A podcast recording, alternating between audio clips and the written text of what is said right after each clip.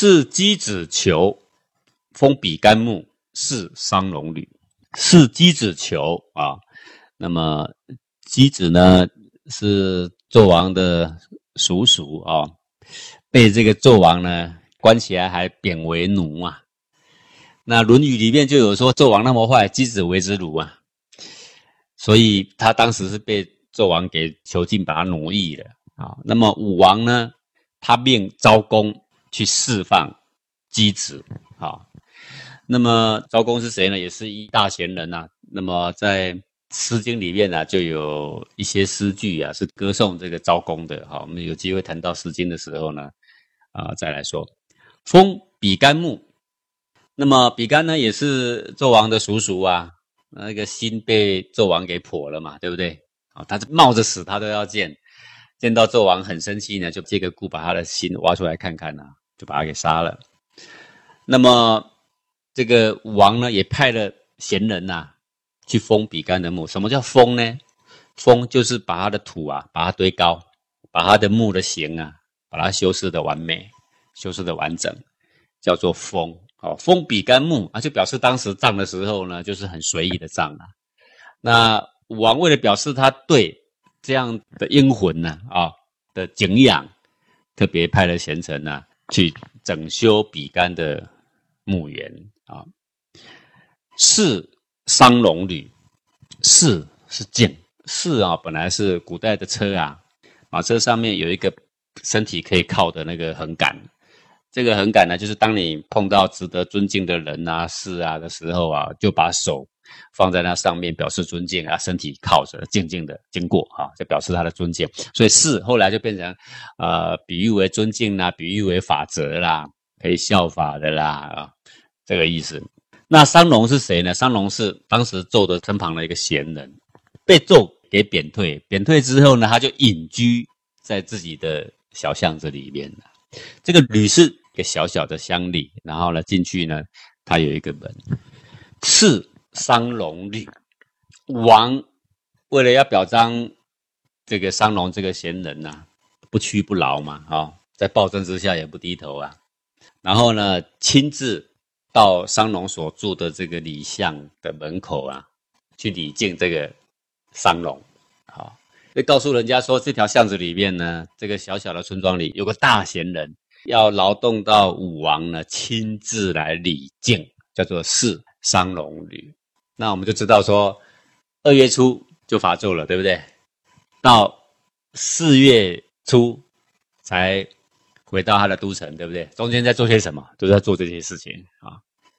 善陆财之财，发巨桥之术，大赖于四海，而万姓乐福。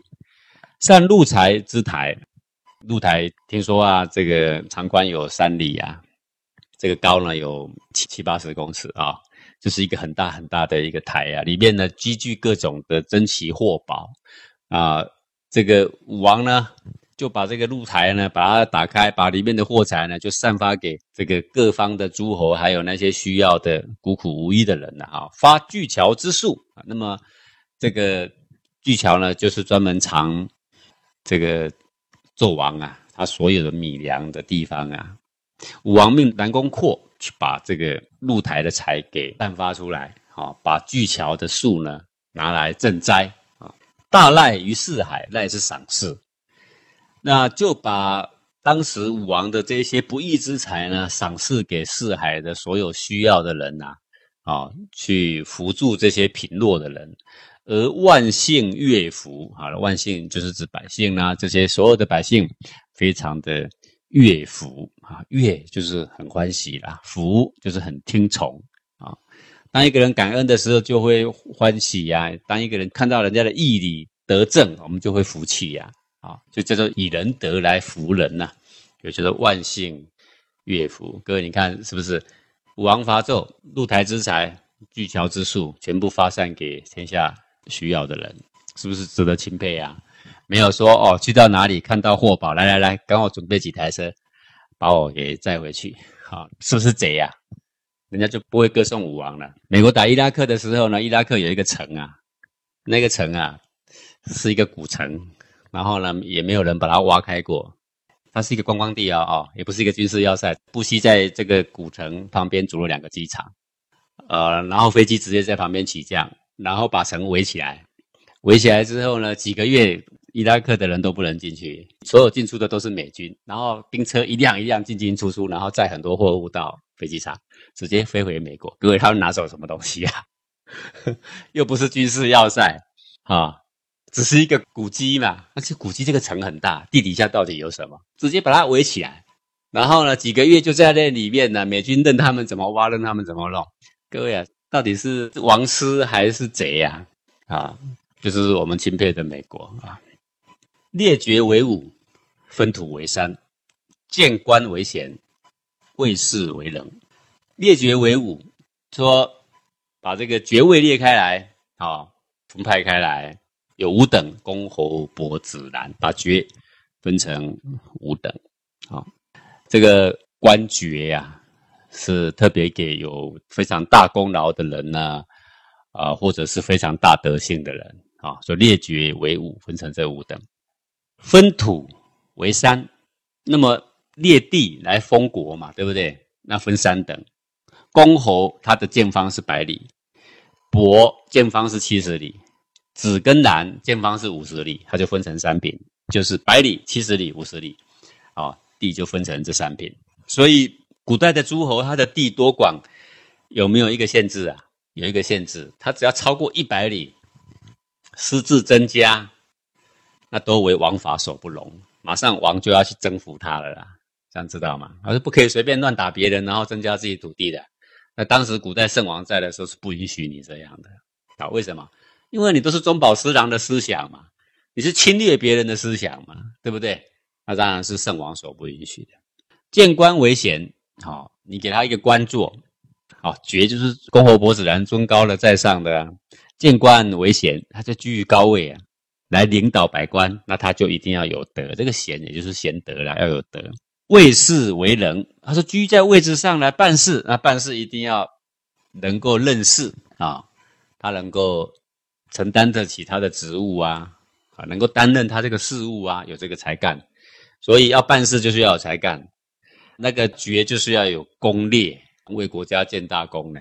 要做官呢，要高位呢，就是要懂得看人，而且自己要很有德。这个意思呢，也就是呃，治一个国家先德，而后呢才是能力的。他是以德来领导能力的。那为什么要这样？各位，就是你一个人很有才干，但是很会贪污啊，到底行不行？好啊，这个国家就要乱了嘛。你要先一个很清廉的人，一个很有德性、很自律的人。一个能够见微知著、看得很高远的人，对不对？好，一个很宽厚的人，然后下面的人有很多很有才干的人呢，好，去当他的手脚，去帮他办事。所以要以德性领导才干，这个国家呢才有希望，才会清廉呢，才会干净。那现在的人常常讲说，只要他有能力，他把分内事情做好，那他私生活怎么样怎么样，那我们管不着。那就是把德性看着毫不重要。当然，德性不重要的时候呢，他就会干很多卑劣的事情。他有能力把事情办好，我们承认，但他会干很多卑劣的事情。为什么？因为没有德性啊。那古人早就知道这一点了。本末呢，各位呢，一定要辨别清楚的啊。派大官是要那种明哲的人、明理的人、有德性的人，啊，这个小位置就是要有才干的人，这是不一样的啊。重明武教。为食商祭，那特别重要的呢，就是教导百姓的五常之教啊。这个五常就是父慈子孝啊，兄友弟恭之类，这个人伦呢是非常重要的啊。也就是一种顺序，也就是一种呃对上对下的敬跟爱啊，就是这五教。那么这五教从哪里具体表现呢？为食商祭啊，民以食为天呐，那。吃很重要，跟长辈在一起怎么吃啊？跟乡里的长者在一起怎么吃啊？跟长官在一起怎么吃啊？是不是那个时候正可以表现武教的时候，不是吗？丧葬的时候，左招右目，阵列一排，谁先祭，谁后祭，谁行什么礼，谁穿什么祭服，对吗？是不是就把分位摆清楚了？丧事的时候，家族的人都会到嘛，刚好可以把家族的分位一次摆清楚。让大家一目了然。啊，祭天祭地的时候啊，你看，尊位在哪里？卑位在哪里？主祭是谁？陪祭是谁？从左边走，从右边走。各位，你要重五教，五教的伦常很重要。但怎么样落实在日常生活？很简单，就让大家记起来，而且会履行呢？就是食商祭。你只要把握这三个机会，你只要这三个机会把礼仪定好，大家在演示这个礼仪，在进行这个礼仪的过程中，无形中他已经受到了教育的洗礼，他已经把五常啊实践了，已经铭记在心了。好，那这个五教有多重要？各位，你看啊，武王治国，他列爵为五，分土为三。他见官为贤，位士为仁，然后再来就是五教。五教跟列爵分土、见官、位士并称哎，那这五教重不重要？很重要啊！好，各位，现在我们都在想说，一辈子怎么样往上爬啊？怎么样爬到高官厚禄，对不对？有没有在讲说我这一辈子要怎么样兄友弟恭、父慈子孝？没有啊，对不对？啊，所以我们现在搞得晚上睡不着，这活该呀！你之所以睡不着，就是因为五常乱不然你睡不着个什么？小孩子不孝顺，是不是五常乱啊？对不对？好，你说啊，这个长官欺负人呐，是不是五常乱啊？也是五常乱呐。你说朋友同事互相嫉妒，是不是五常乱啊？是五常乱呐。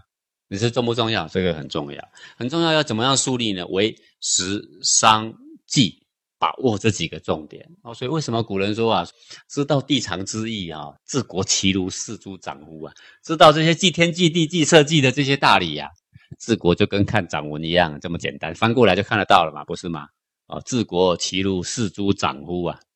那现在尚书教我们治国其如四诸长，治国跟看手掌一样简单，因为重点就是五教嘛，对不对？好啊，五教要在什么时候训练百姓，加深印象？让他实践在什么时候？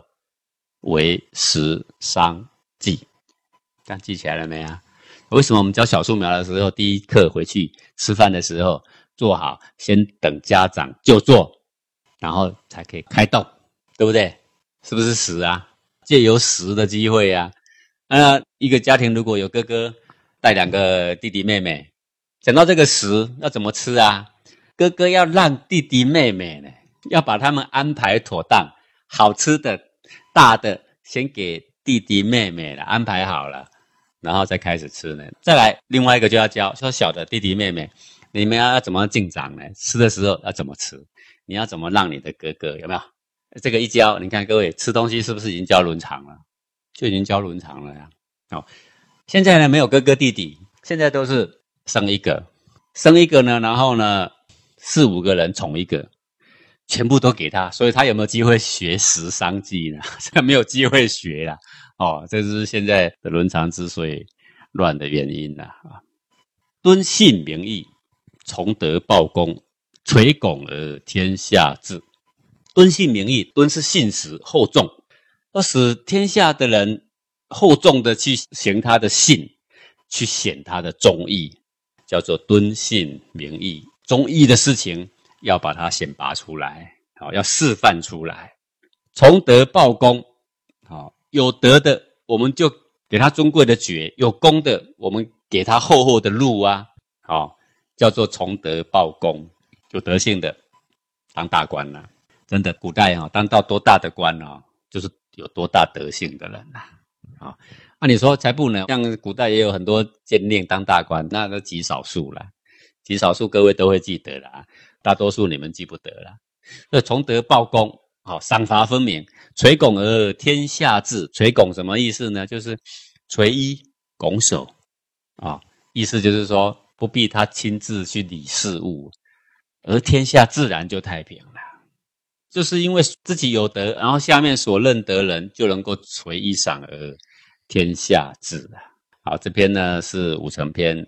啊，五成篇里面呢，就省略掉了伐纣的时候多惨烈，对不对？基本上是没有提到哦。所提到的时候呢，就是伐纣已经完成了，讲一些伐纣完成之后的一些事情。为什么？因为实际上也没什么多少可以提，因为他打仗就那么一天，会于牧野四个字已经 交代完毕了。这是一个打仗的一个范本呢，各位你知道吗？这个范本就是以智人伐智不仁，仁者无敌的一场义战啊！一天就把它拿下来，好，然后呢，一天拿下来之前，你看他多仁厚，官正官良的，对不对？给他多少机会？然后不行，快速的部队过去，三千五分军打七十万，一天把它拿下来，是不是自古以来应该最有名的战争的范本啊？这个中华子民有这样的先生先贤，有这样的范本，好。好，今天讲到这里。